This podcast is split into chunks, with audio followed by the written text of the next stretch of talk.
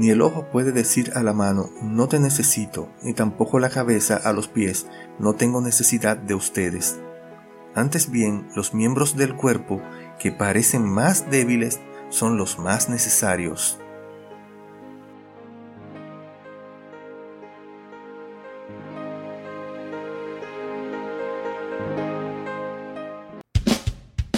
Les habla Yanko Lucero Cruz en su programa devocional De Camino a Damasco.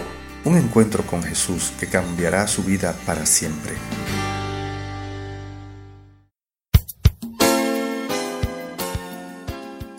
No debemos sentirnos inferiores a nadie, ni tampoco superiores.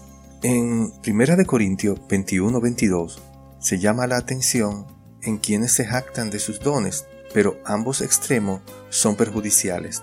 No debemos cuestionar nuestro valor ni el valor de los demás. No se enorgullezca de sus dones pensando que elevan su importancia o su valor en cualquier cosa que haga.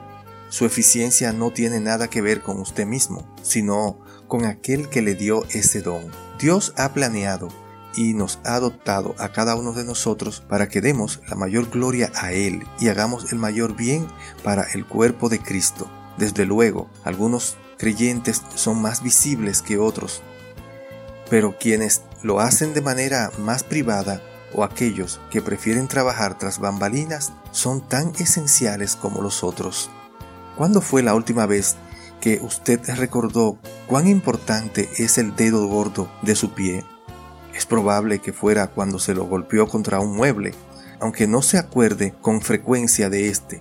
Ese dedo es fundamental para el cuerpo humano. El dedo gordo del pie es llamado halux y de él depende el 40% de la fuerza que hace el pie cuando caminamos. Nuestro halux mantiene el equilibrio.